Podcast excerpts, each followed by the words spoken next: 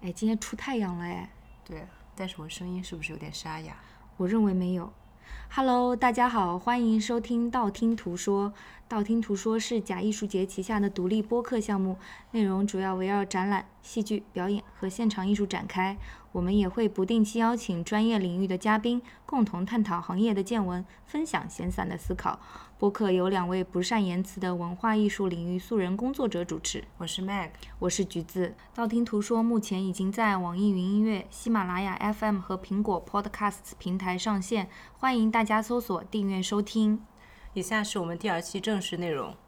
嗯，那么这一期麦克跟我想换一种录法，嗯，可能会比较 chatty 一点。对。然后，因为我们的话题也是围绕 immersive 这个词展开嘛，它其实涉及到了方方面面啊，也不是说只局限在比如说戏剧啊、visual arts 领域。对，而且它的定义虽然是比较模糊的，但是。由此可以展开的聊天内容其实还蛮多的吧？嗯，所以我们两个其实是想借这一期开启这个话题，那么在之后的节目中可能也会时不时的重访一下。所以说讲到 immersive 这个词，你最先想到的是什么呢？很奇怪的，我最先想到的其实是一个新闻词汇，叫 immersion journalism，是你的老本行。没错，老本行。那我们知道的这个 Vice 平台，嗯，上面的很多报道其实就是 immersion journalism 的蛮好的一个范例吧。嗯。什么意思呢？就是说记者不再以旁观者的身份去介入新闻报道，而是试图去亲历事件本身，亲历事件现场，然后经历之后以第一人称的方式去写以体验为主的这样的一个报道。在上世纪七十年代左右，其实美国是非常 hipster 的，很不羁嘛。那么这样的作品出来了之后，它其实话语权是非常强的。那么我们也知道，Vice 到现在其实还都是一个怎么讲啊，非常 popular 的这样的一个站点吧。对，而且他们的文章看起来确实是和别的新闻网站不太一样，是不太一样的。然后，那么现在 immersion journalism 其实已经成为了调查新闻的惯用的方法之一啊。提到 immersion journalism 呢，我想提一个比较相似的一个概念，叫 gonzo journalism，呃，更加的极端一点，叫狂扫式新闻，也有人翻译成刚佐。啊，什么意思呢？就是它比 immersion journalism 可能更加追求即兴，更加不追求修辞这件事情，因为记者呢。在参与 gonzo journalism 报道的时候呢，他可能没有太多的时间去反思和冷静的回想经历过的一切。在写作的时候，要非常强调呃主观的叙述。那这样的一种报道方式，在刚开始流行起来的时候，其实是备受争议的，因为它跟正统的新闻观背道而驰嘛。因为新闻是要讲客观性的。对，要追求真相的嘛。但是其实我们都知道，那绝对的真相真的存在吗？这是一个永恒的问题，对吧？然后另外就是从我个人的角度来讲，我觉得 gonzo journalism 很迷人。为什么这么说呢？因为它除了对记者本身的这个写作技巧有极高的要求之外，他对他个人的伦理观其实也是有隐性的这样的一个标准在的。嗯，啊，因为你要去进入这个世界。对，那这个是非观在。处于一些比较特殊的情况之下，啊，是起着很重要的一个作用的嘛。其实有点让我想到 method acting，就是你要演演某个角色，你就先要以这种角色去生活三个月，这种比较极端的例子。对，嗯，讲到工作 journalism，其实我们就要提一个呃美国作家 Hunter Thompson，那么他就是那个恐惧拉斯维加斯。对对对，是。然后 Johnny Depp 在里面应该是演的他吧？他跟 Johnny Depp 私下也是好朋友。嗯。当年这个 Hunter Thompson 作为 Gonzo journalism 的这样的一个代表人物吧，就是提出了很多 counter culture 的这样的一个主题，通过他的写作，比如说他非常强调呃反战。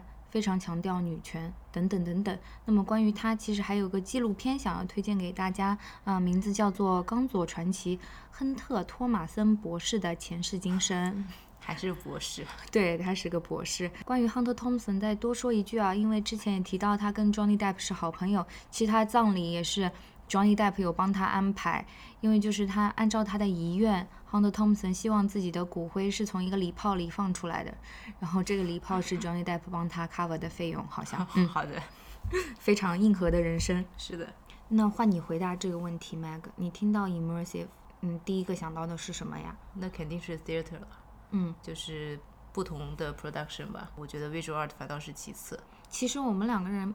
第一个 immersive theater experience 应该是一块儿的。对对对，而且橘子很棒的是，完全没有告诉我我要去做什么。还好你那天没有穿高跟鞋，对吧？但是我戴了个眼镜。哦，我那天还穿了个有跟的鞋子。所以你自己也不知道我们要去做什么？不是，我知道我们要做什么，但我不知道那么累，而且我是个比较懒的人嘛，所以 就那个那个运动量对我来讲是一个不爬山的人突然要去泰山了这种感觉。泰山不至于吧，相当于爬了个蛇山。嗯，差不多差不多。然后这个作品其实就是 Punch Drunk 之前的 The Drowned Man 在伦敦。其实很多人知道 immersive 这个词也是因为他们团嘛。嗯，除了 Punch Drunk 之外，其实 immersive theater 还有很多其他的案例。呃，那么这些作品其实统一的都对在场性的要求很高。关于 immersive 这个词，它的界定也没有那么的清晰。其实，嗯，所以我们今天在播客里面可能就不会。去强调这些概念性的东西，嗯，反倒多的聊一聊自己的体验吧。对，以及过往关注的一些作品吧。嗯，所以要不要插播一下你之前帮我讲的一则新闻啊？我认为有必要，但是简单讲两句吧。就是伦敦即将有一栋楼，整栋楼里面都会演静默式剧场，是个大项目。然后操盘的公司来自美国，叫做 Big Dreamer Productions。但是开幕的作品看上去有点可怕。他说的是一个静默式的。僵尸体验，我看他们网站上这个 poster 让我想到的《Last of Us》。嗯，不过说到这个恐怖题材，我觉得其实很多 digital company 都会用 immersive 和万圣节的主题相结合，嗯，做一些类似于鬼屋的一些体验。嗯，像我之前比较喜欢的一家洛杉矶的公司叫 Just Fix It，我有去看过他们一个戏叫 The Willows，还蛮喜欢的。他们之前一个比较有名的戏就叫 Creep，嗯，他们用万圣节做引子。做的一个也是在一幢楼里面的一个体验吧。嗯，Willows 好看吗？呃，Willows 蛮好看的。那我们展开讲讲当时的体验吧。嗯，这个戏的体验还真的是蛮特别的，因为其实这个戏我想看蛮久了，买到的那张票是我在洛杉矶最后的一个晚上，我当时是准备把车卖了，然后和朋友去看戏，然后直接他把我送到机场，然后我就回国了。你这个行程也是太拼了。嗯，所以啊，不小心车是爆了胎。我就迟到了，然后我朋友先去了。你跟我说的那一对对对，嗯，其实这个体验给你的是，你作为一个 The Willows 家族的客人，去参加他们家的晚宴，然后见证这个家族一些很奇怪的、很古怪的以及很惊悚的事情吧。嗯，因为去晚了嘛，所以说我去的时候晚宴已经开始了，我就像一个迟到了的客人一样，插到了他们家族的 drama 中间去，然后感不违和。对的感觉也蛮蛮奇特的，而且这个戏其实因为在那边也是有一有一个 cult 的地位了吧，所以很多人其实看了蛮多次的。像我旁边的大哥，他就大概看了四次，他说每次的体验都不太一样。嗯，那估计故事线也挺复杂的吧？对，因为是有。也有十个角色吧，大概每个人都是家族的一员，然后他们都有自己的小怪癖。我觉得其实演的也蛮好的，因为让你真的是蛮有代入感的吧。虽然它是一个很小很小的一个 production，它不像《Punch Drunk》那么大，嗯，一次也只有大概十八个人吧。嗯，那真的很亲密的一个对体验。像我和我朋友就被分到了两个不同的故事线嘛，然后据说是有四五个不同的故事线，最后的话还会有一个一对一哦。不过他们选的就是那个参加了四五次的那个大哥，真是一个越努力越幸运的大哥呢。对啊，大哥拿到了这个终极一对一之后，不知道有没有把故事线拼完？应该没有，我觉得他还会回去的。大哥有讲说，其实他每次看到的东西都是不一样的嘛。然后这个戏线性的演下来的，所以说其实如果你没有去多几次，或者是去了之后和朋友多交流的话，你肯定是拼不完这个故事的。所以他在现场没有重复演？没有的，他其实给你的是一个很真实的体验，就是你去一个家族的晚宴，然后晚宴之后你又去参加他们 after dinner drink。所以就去喝 whisky 啊什么，然后以及 after 呃 dinner 的一些游戏啊什么，其实就是一个很真实的一个你在 Willows 家做客的一个晚上，所以它其实是不会重复这个演的。那么酒好喝吗？当然不好喝了。我觉得我一辈子最多的烂酒就是在剧场喝的，除了 immersive 剧场还有。一般剧场的酒也不太行，对吧？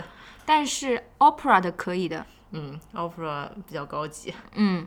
周边其实做的也还行啊，你看你放在桌上这个，这是人家的票好吗？这么大的票，因为其实他为了营造一种比较真实的体验，他也不会给你真的门票嘛。这个东西就是相当于给你做一个纪念品吧。嗯，它是仿照这个酒店的不要打扰的标志做的，但上面写的是 Do disturb，就是来打扰吧。对我们打扰的很开心。所以演出的地方好找吗？谷歌地图啊。其实就是一幢很普通的 mansion。如果你不知道里面有表演的话，就觉得它是一个民居。嗯，你的方向感可以哈。呃，不是 Uber 去了嘛，因为车爆了胎。哦，我是在就是谷歌地图的指导下也会走错路的人。之前在荷兰要看一个露天的展演装置，我差点去敲人家荷兰人的门。我还在路上疯狂地问那栋楼下面的路人说：“这里是不是有演出？”他们应该觉得这个女人疯了。因为现在 site specific 的东西太多了，所以你也很难讲说这个表演是在什么样的一个 location 里面。对，所以其实真的是蛮 confusing 的，有的时候非常为难路痴。The Willows 这个戏给我另外一点印象比较深刻的地方，就是它很注重互动。因为它虽然是有一个剧本，然后以及各个人物背后的一些故事，但是它也有很多 improvisation 在里面，即兴的东西。对，因为演员和观众会有交流嘛，然后观众和观众自己中间也会有交流，这样就会产生很多不同的 dynamics，就会很有意思。嗯，我觉得演员把控的都还蛮好的。嗯，所以是一个虽然很小，但是很完整的一个 production，精致的。嗯，什么都有了。嗯，那在演出过程中有遇到什么奇特的互动要求吗？嗯，我走的这条线相对来说还是比较正常的，虽然也有躲在床底下偷听到了别的角色的一些私密的事情，这种比较好玩的互动吧。嗯，但我觉得我朋友那条线更有趣，因为他们被带到了大宅外面，嗯，办一些。很可怕的东西来吓我们里面的人。那你能认出你朋友吗？我没有认出他，但是我知道是观众被其他角色带出去的。因为当时是吃晚饭嘛，我被带的那条线其实是在棋牌室里面打牌，是真的打牌哦，还要做游戏。做到一半，忽然外面有三个人在吓我们，所以还其实蛮疯的。嗯，确实，现在只要不是在传统的剧场里面发生的演出，大概率的情况下，作为观众是要被拉出来互动互动，甚至是演一演的。嗯，你之前说的这个让我想到了爱丁堡看的一个 site specific 的作品吧，嗯，不算 immersive，因为它其实是在爱丁堡市中心发生的。然后这个作品叫 Forever Young，讨论的话题呢其实挺哲学的，就是它背后的引申意是想要说你现在自己是不是你青春期想要成为的自己，这样好严肃，嗯，非常一个大的话题，但是它包裹在一些很私人的，嗯，素人小演员的。故事中是这样串起来的，整个线索是通过短信提示完成的，而且节奏也把控得很好。我在这个作品里吧，作为观众或者说角色之一，去嗯星巴克偷过一个苹果。星巴克苹果难道不是免费的吗？不是的，我发现就是我去偷苹果的时候，这个偷加引号啊，嗯，是剧情需要。嗯，我去拿的时候没有人管我。后来团方跟我说，其实是安排好的啦。所以这个戏就是你们在爱丁堡城内的不同地方触发不同的情节，是吗？对的，它的路线和架构其实都是固定的，只是说每一次只能带一位观众。哦，这个其实蛮让我想到洛杉矶的另外一个戏，叫《Hopscotch 的 Opera》。嗯，它是一个比较新型的一个歌剧吧，蛮后悔的，当时错过了，一五年底的时候的戏。嗯，它和你说的那个比较像，也是在不同的地点来触发不同的情节。但是因为洛杉矶比较大嘛，所以他其实是坐车去看的。嗯，不能走路了。嗯，对啊，因为每个点间距离都比较远嘛。他选的那几个 location 也都是很有洛杉矶当地特色的吧，就是每个地方都有自己的不同的历史。嗯，所以有不同的路线可以选择嘛？对，一共有三条红线、黄线和蓝线。嗯，每一条线其实都只能看到三分之一个故事。他把这个 opera 分成了三十六章，每一条路线都只能看到其中的八章，还有十章它是 animation，最前最后的是每个人都能看见的嘛。嗯，然后 hopscotch 这个翻译出来其实是跳房子，对他其实想给你营造出来的就是一个。不完整的非线性的感觉，嗯嗯，一个让你很 disoriented 的那种感觉吧，因为它其实改编自一个阿根廷的作家的一个小说，这个小说也不是让你去线性的读的。那么这个作品到底是怎么个演法呢？有一些情节是在目的地演出的，嗯，演员会在精心选出来的一些 location 里面帮你表演吧，比如说 Art District 的某幢楼的 rooftop。比如说 Los Angeles River 旁边的某一些很有趣的地方，或者是 Boyle Heights 啊这种啊 Chinatown 啊这种比较有社区特色的一些地方吧。嗯，都是挑过的感觉。对，因为觉得 community 的一些身份也是他们所要营造的嘛。嗯，强调的。嗯，这个故事本身是关于墨西哥移民的，就是也是一个很 LA 的一个话题了。嗯，剩下的一些场景就是在车里面演出的，因为你也会换车嘛，就是不同的车里面会有不同的演员坐在 limo 的里面的时候，旁边会有一些。演员和 singer，还甚至一些表演乐器的人在帮你表演，然哦，后甚至旁边跟你一起跑的摩托车也是演员，他也会参与情节吧，就是一个多方位的一个体验嘛。嗯，所以说从制作的层面来讲，这个作品就是演员也很忙，观众的话也是很忙的。对，就是一个蛮大型的，因为它有二十四辆车嘛。嗯最后表演结束之后，这二十四辆车都会在 Sign Arc 门口集合，然后来最后的终章，就一个非常非常挺壮观的。对啊，而且特别特别能代表这个城市身份。不过话说回来，这种作品真的错过就是错过了。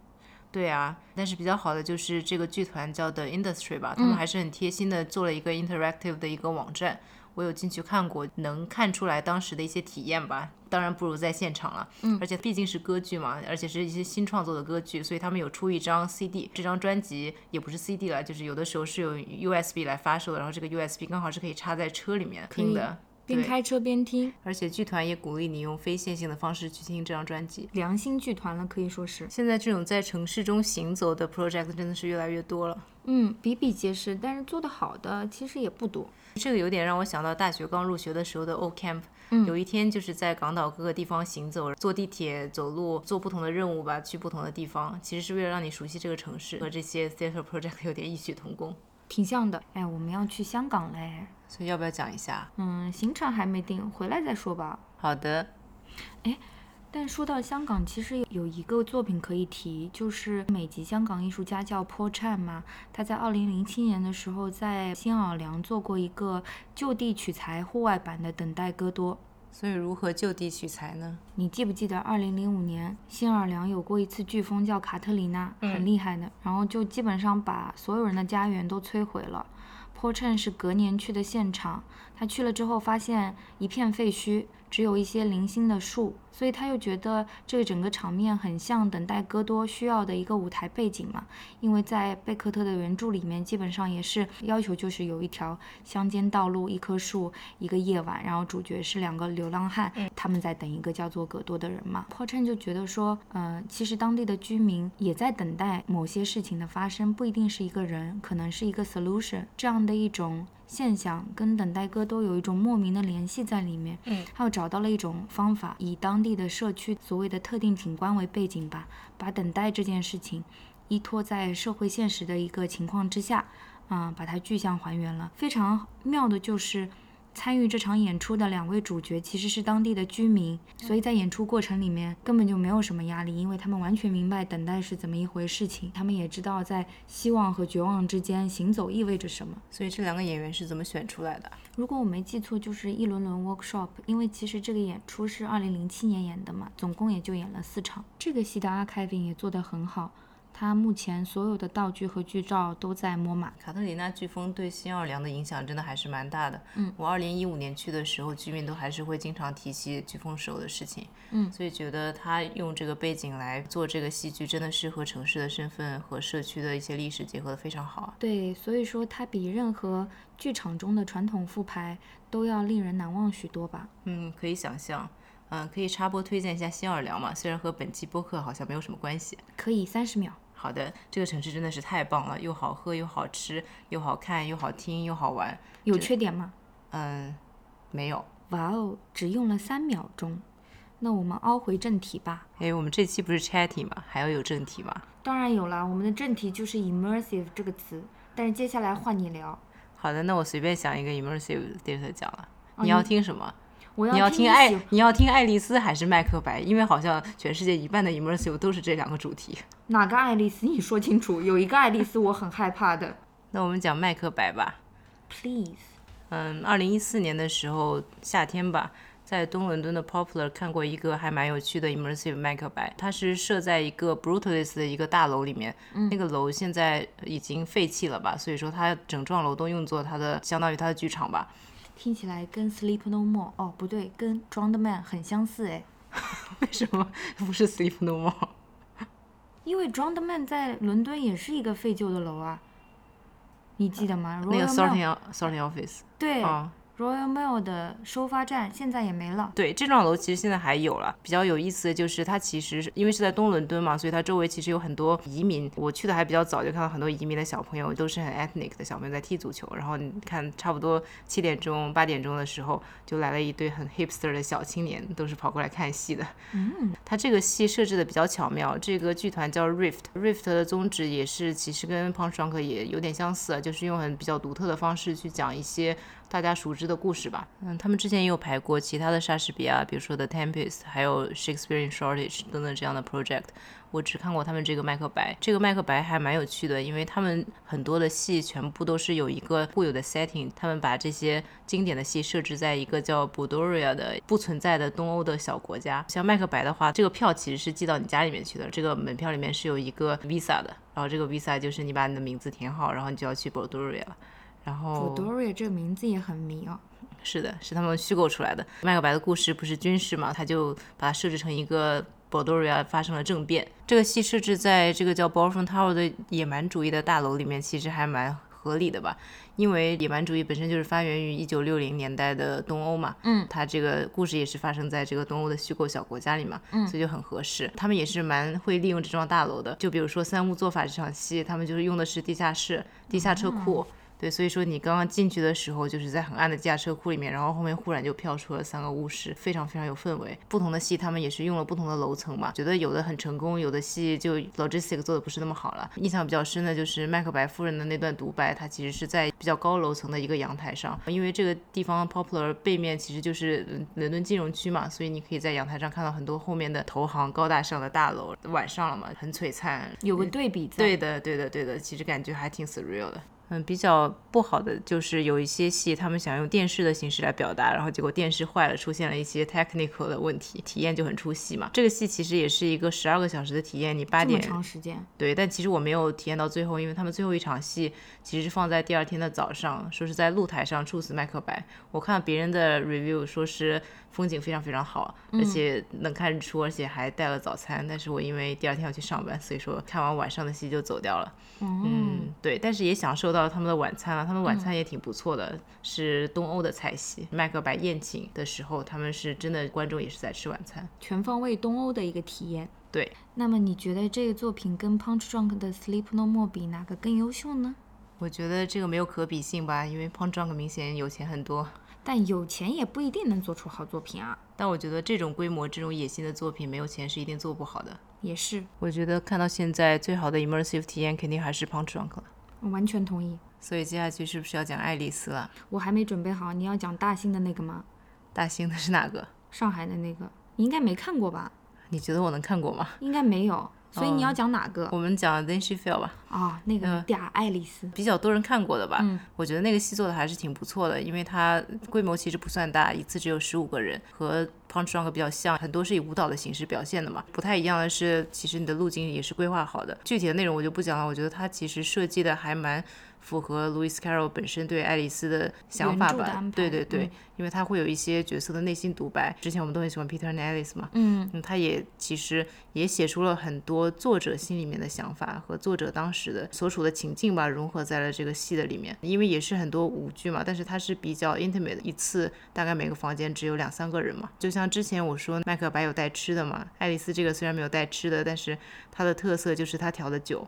哦，这是你剧场里面喝过比较好喝的酒了，是吧？最好喝而且特别的，因为他找的是一个获奖的 mixologist，所有的鸡尾酒都是特地为这个戏调出来的。因为爱丽丝这个作品，它本身里面就有很多你要喝这个喝那个的，对，不只是酒了，也有喝茶那里面，他就会借机给你调很多。奇奇怪怪的，但还蛮好喝的饮料吧。这个 Alice in Wonderland 也是美食界的大 IP。我记得之前还有一个 Mad Hatter's Tea Party 吧，也是伦敦下午茶的必修课。对，在那个 Sanderson Hotel，嗯，爱丽丝本身里面就有写到很多关于喝茶的场景嘛，就非常的符合。我印象还比较深的还有一个，之前大概二零一一年吧，在 Tate Liverpool 看过一个关于爱丽丝的艺术展，里面展品全部都是一百五十年以来艺术界受到爱丽丝影响而创作的作品，真的是非常非常多。那么爱丽丝讲完了，我们还有什么要补充的吗？其实你知道，大兴爱丽丝不止上海有，洛杉矶也有的，伦敦也有的呀，可能接下来还要走遍全球呢。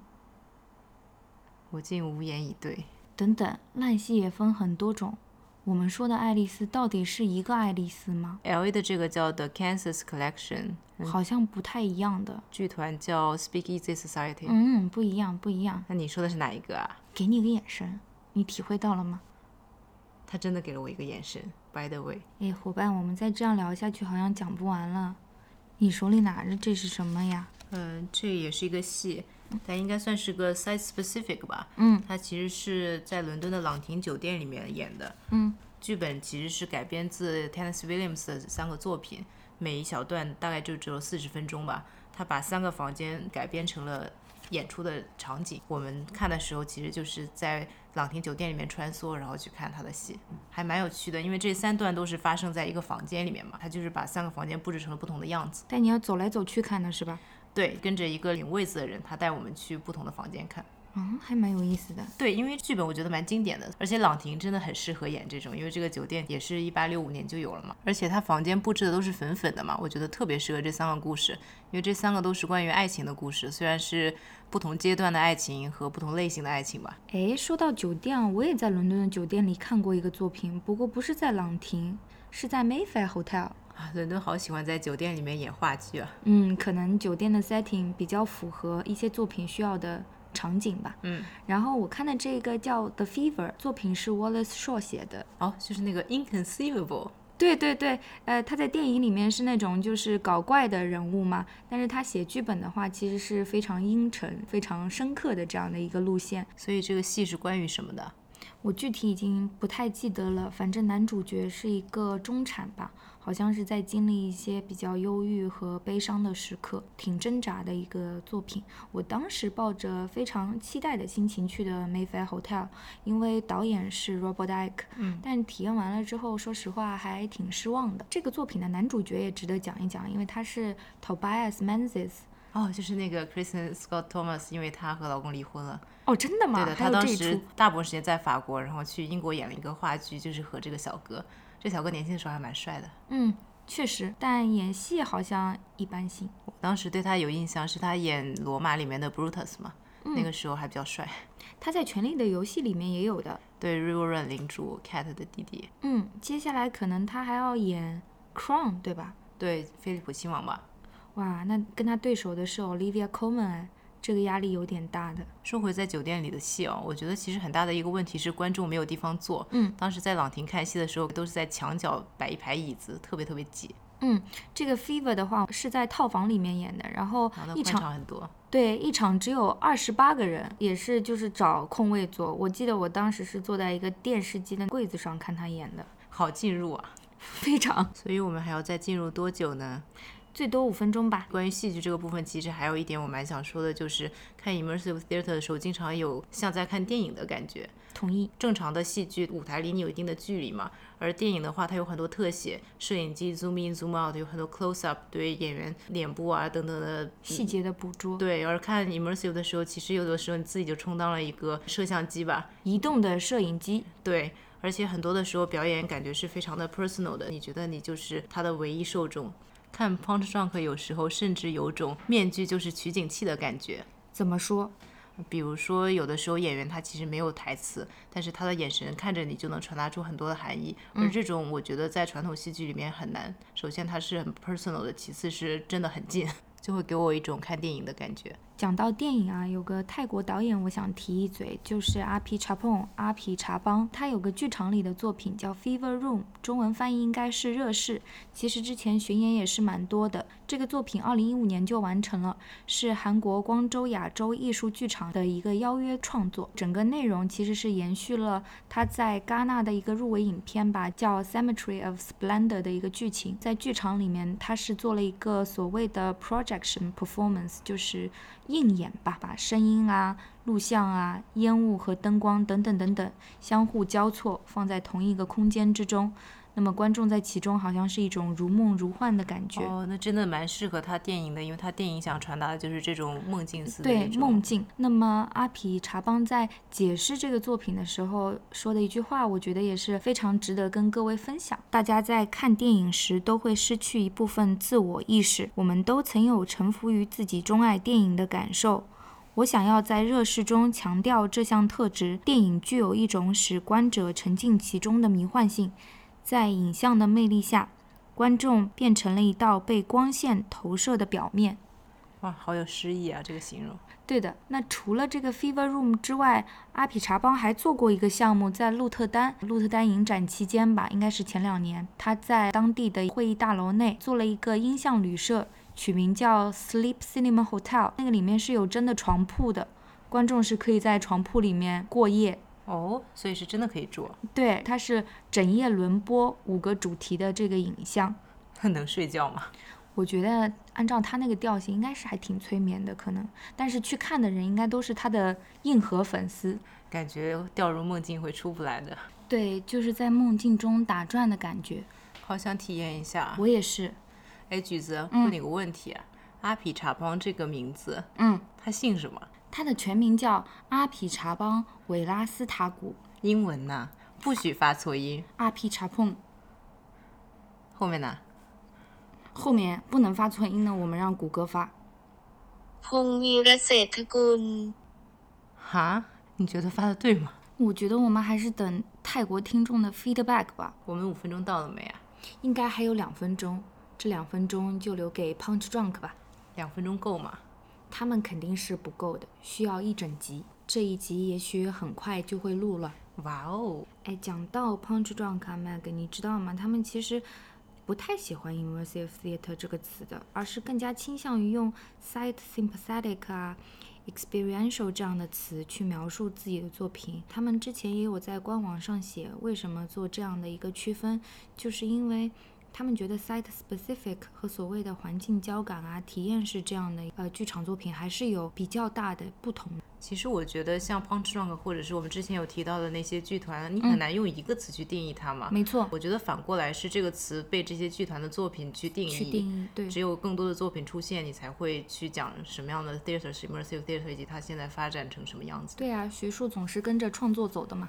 不过我觉得蛮有意思的是，在他们最新出的那本 Punch Drunk Encyclopedia 里面，其实也有 immersive 这个词条嘛，里面就有讲到说剧团对这个词的理解。我觉得他讲的很详细，而且比较清晰。Immersive theater 在他们理解是有一个有自己的一个世界的，嗯，就是观众很容易的会去感受到 in its own worldness，这是他们用的词，嗯，而且他们有多次的提到说，在他们的作品里面，各种感官都是被调动起来的，是的，并且各种感官应该都是均衡的被调动起来，没有哪一个是比另外一个更重要的，嗯，一个平衡的体验，对，而且他们说在各种 theater 需要有的 aspect 对他们来讲都是一样重要的，比如他们有说到。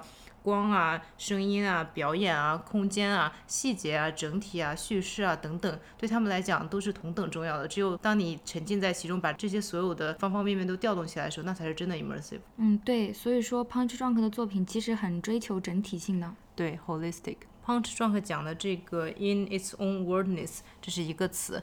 这个词让我想到另外一个 immersive 的地标是 project，叫 m i l w o l f 在美国，对吧？对，在 Santa Fe，Santa Fe 其实是美国第三大艺术市场吧。它有三块艺术区嘛，一个 Canyon Road 就是它最传统的，卖很多印第安当地艺术；还有一个就是 Real Yard，Real Yard 的画廊稍微前卫一点吧。但是 m i l w o l f 位于 Santa Fe 现在最潮的一个区，就是南边。具体怎么样潮流呢？Real Yard 画廊的小哥和我讲说，那边有很多新的小画廊有 opening，而且其实 m i l w o l f 所处在的这个保龄球馆吧，它其实是一个 music venue，就会有很多很潮的音乐人，每个周六会有表演的。那 Mag，你要简单介绍下 m i l w o l f 的来龙去脉吗？好。其实 m i l w o l f 这个名字是他们一个艺术家组合的名字，而不是这个地址的名字。嗯，这个艺术家组合在这个地址之前就有存在，做一些比较 immersive 的 art installation。而现在他们所处的这个之前是个保龄球馆嘛，是《权力的游戏》的作者 George R. R. Martin 帮他们斥巨资买下来的。现在在里面所做的作品叫 The House of Internal Return。哦，原来是这样。m i l w o l f 在报刊杂志的出镜率也是很高的，每次有人提到 immersive，好像就会出现他们的名字。对，而且当地真的是你问哪一个 Uber 司机，问哪一个店员去哪里玩，他们都会推荐 m i l w o l f 所以是个严肃的艺术项目吗？是个游乐场吧，我觉得。嗯，这个评价 interesting。我觉得它之所以这么火，可能是因为没有类似的场所吧。因为它确实是蛮特别的，不能说好或者是坏，但是真的是蛮特别的。嗯，进去之后给我第一感觉是这是一个没有人演的 Sleep No More，那也是布景非常精致的那种吗？不能说精致吧，但是细节真的很多。嗯，我在看 Meg 的手机，确实挺花的。对，他们是可以拍照的，而且我觉得可能这也是他们一个卖点吧。简单的讲一下这个故事吧，它讲的是在加州 Mendocino 的一个家庭，这家的人都是有一些特异功能的，所以他们可以开启另一扇世界的大门。它的布景分两方面，一方面就是很 mundane 的家里面的客厅啊什么，呃，另一方面就是他们开启了新世界的大门，然后里面会有各种什么爱丽丝啊，什么 James 爱丽丝 James Turrell 受他们影响的一些风格吧。其实这个另外让我想到的，除了 Sleep No More，就是当时玩密室逃脱的时候，因为他鼓励你去翻他所有的东西嘛，然后你可以从他的比如儿子的笔记本里面啊，爸妈读的报纸里面找到一些这个家庭失踪的线索。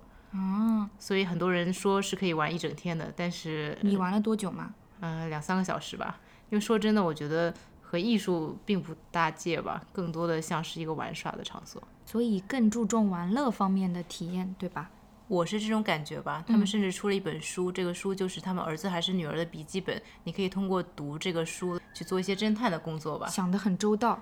对他们 CEO 其实有讲过他们的创作理念，就是说之前人们会通过电视啊、电影啊这些媒介去逃避现实嘛。但是现在电视和电影已经变得过于稀松平常了，人们要逃避现实的话，需要一些 mind blowing experience，而他们所做的就是提供这种体验。嗯，但其实我觉得在西墨西哥州旅行这件事本身就很 immersive，因为风景真的真的是很特别，这也是为什么 George O'Keeffe 等等的画家选择住在那边创作。嗯，我觉得旅游本身就是一件非常静默式的事情。对，现在有很多网红打卡的东西也是用静默式做噱头的，对，你知道之前加州有一个地方叫冰淇淋博物馆吗？知道的。所以它是个真的冰激凌博物馆吗？我最开始以为是的，还买了票。后来去的朋友说，那其实是拍照的一个所谓的 installation，我就把票卖掉了，票贵吗？不便宜的，而且也吃不到冰淇淋，真的只是拍照的。这股网红打卡风潮这两年愈演愈烈啊，我觉得应该肯定也是和 social media 有关系吧。绝对是。说到这个，我想到之前一个新闻，就是和 Museum of Ice Cream 差不多时期，洛杉矶还有另外一个类似的 art installation，这真的是一个艺术家做的，叫第十四工厂 （Fourteenth Factory）。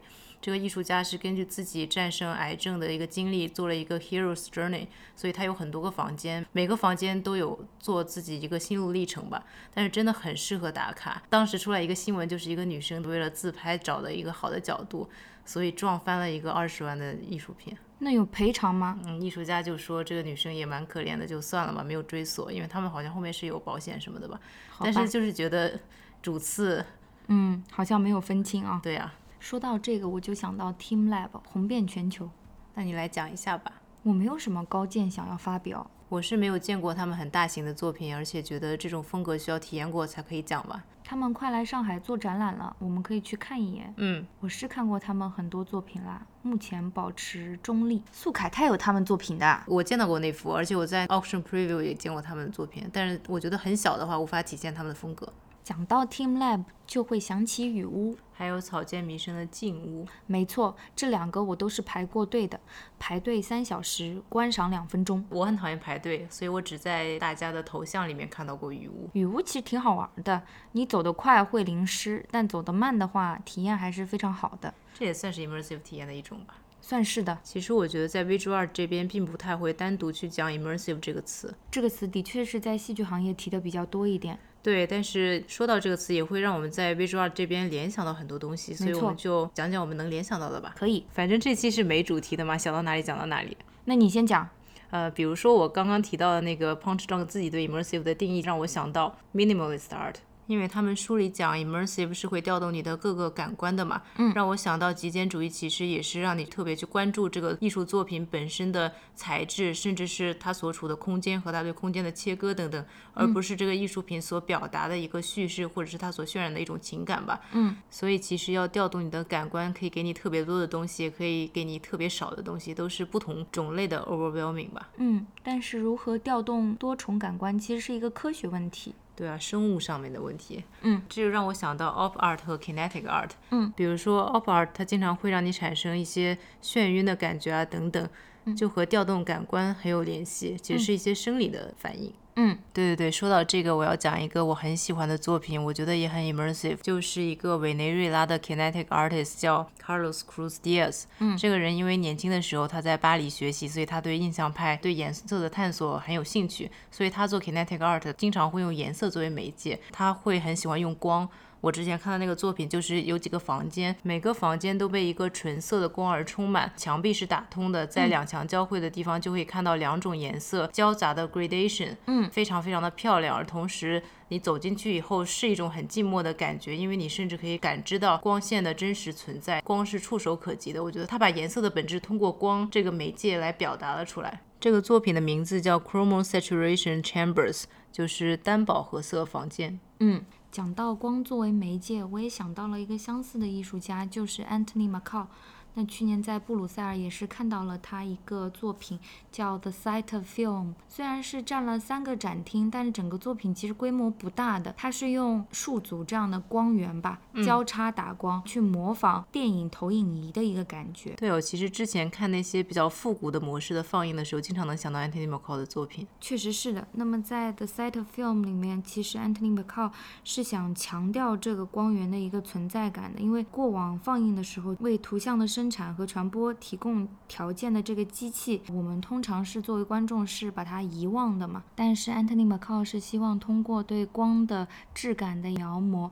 把这个过程还原在我们面前的。其实之前有讲到视觉的感知啊、感官等等，最近比较火的就是 James Turrell 嘛，嗯，火了很久了。对，他在国内是不是展过一次啊？对，我是只看过他一个作品，就是在拉斯维加斯的那个路易威登的店里面。嗯，确实，我觉得从某种程度上说，也可以算是 immersive 吧，因为 James Turrell 讲过，他觉得艺术品可以不是一个物件，而是向你提供一种。体验体验对，所以今天聊到 immersive 这个词，觉得也能联想到这些艺术家吧。从某种程度上来讲，对，但 immersive 绝对不是概括他们作品最正确的词汇。immersive 更像是一个适用于剧场的术语吧。嗯，讲到这里，我还想再延伸两个作品，可以吗？我觉得可以。好的，那我就迅速讲一讲吧，都跟美国的 Park Avenue Armory 有关系啊，因为我觉得其实所谓的 immersive experience 对空间的广阔性的要求也是蛮高的。嗯，你通常要在一个可塑性非常强的空间里面才能成全那样的作品。Park Avenue Armory 在过往的几年有做过两件比较印象深刻的，第一件是 Anne Hamilton 美国艺术家二零一二年的作品，叫做《县城事件》。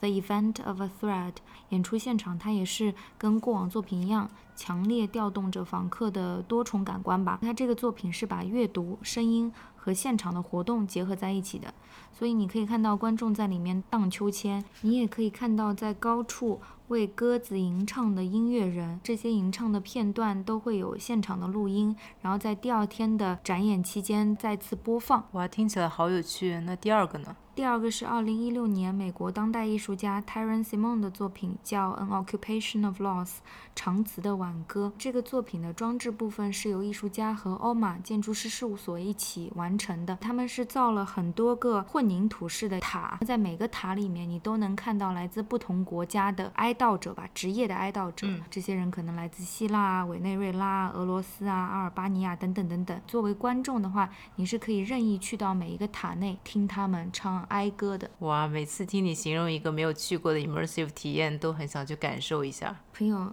你记得吗？我连美国都没去过，这两个我怎么可能看过呢？二零一二年的时候，我们还在伦敦呢。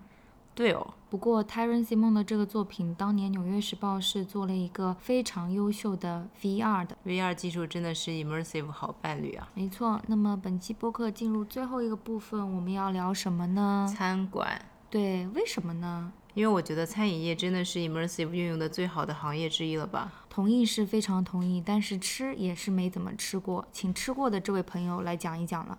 唉，仔细想想，其实真的做的让我印象非常深刻的也很少。当然，印象最深刻的也就是最火的那个超子。嗯，我吃的还是比较早吧，二零一三年的时候，那个时候也没有那么难订，而且价格也还没有那么高。但是我觉得体验下来真的是名不虚传。Ultraviolet，by the way，对吧？对的，他的地址也是不会告诉你的，其实是在苏州河旁边的一个仓房吧。因为每次去吃饭的十位食客要先去主厨 Paul Pei 的另外一个餐馆 Mr. and Mrs. Bond 去集合，会有一辆车把他们送到指定地点。那天我发生了和 The Villas 一样的事情，就是。我白天是从云南又飞回来。没有，我飞机晚点了。我朋友就是先坐车跟另外八个人一起去了，我是他们还是把地址告诉我，我自己打车去的。嗯，到了之后门前什么也没有，走进去之后就别有洞天，因为它其实全部都是四 D 的餐饮体验嘛，它的理念也是像 p o n c h o n 所讲的一样，放大你的各种感官。就比如说你在吃一个日本的海鲜的时候，它就会在墙上面给你打出海鲜市场的画面，以及放出那种声音，多重调动你的感官，以此可能会达到食品更好吃的效果吧。但我觉得其实它的趣味性更强于它的感官调动。那还有什么印象深刻的菜肴吗？现在想起来，其实我印象最深的一道菜就是一个方便面，但是这个方便面是你自己来做的，是用一个手工的针管去把面打在一个汤里面，然后它慢慢的就变成了一个方便面。这个时候它在墙上面投影的是所有的他能找到的日本的方便面。作为泡面大王，我真的听完馋死了。之前我们有讲到过 immersive theater 嘛，其实这顿饭真的很像看戏，因为它也分上下半场。也有表演的，对，而且它中间还有中场休息呢。中场休息的时候还帮你布置了一个小区域，有冰激凌吃吗？其实是抽烟的区域，但我不抽烟，所以就站了一会儿。上下半场的主题是不一样的，上半场是比较未来派的，所以他的表演也是在那种比较酷炫的音乐下面做一些很未来派的表演。下半场的话就是法国田园风，你从中适合你。对，中场休息回去之后，忽然发现这个地方整个被转变了，因为它其实是一个很空旷的库房，它所有的视觉效果全都是投影，所以它是非常有可塑性的。你可以通过投影和音乐以及人员的表演，把它变成任何你想要变成的空间。非常有想象力啊！对，叙事也是很完整，因为吃完之后。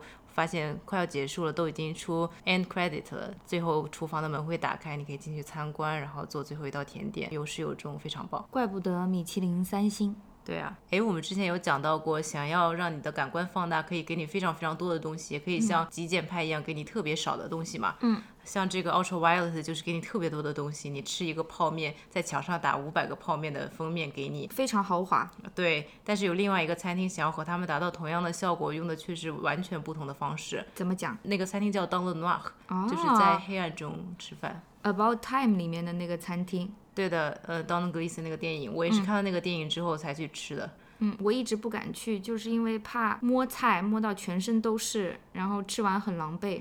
呃，没有，其实他们的服务生都是训练有素，会把你的手摆在叉子和刀的上面。那他们怎么看得到的呢？他们应该是训练过无数次的吧，对那个空间非常了解吧。嗯，因为你进去之前真的是会让你身上所有可以有亮光的东西都寄存掉，进去之后每个桌子上面的任何一个人都不会有任何光源的。会感到压抑吗？不会，因为他其实想要做的是放大你的感官嘛。你在看不见任何东西的情况下，你的味觉会特别被调动起来，所以他也不会提前告诉你菜单。就你进去之后，你不知道你喝的是什么，吃的是什么，就是在盲品嘛。但是你知道我们那天吃的是什么吗？不知道，让我猜一下，龙虾。不，我们吃的是鳄鱼肉和鸵鸟肉。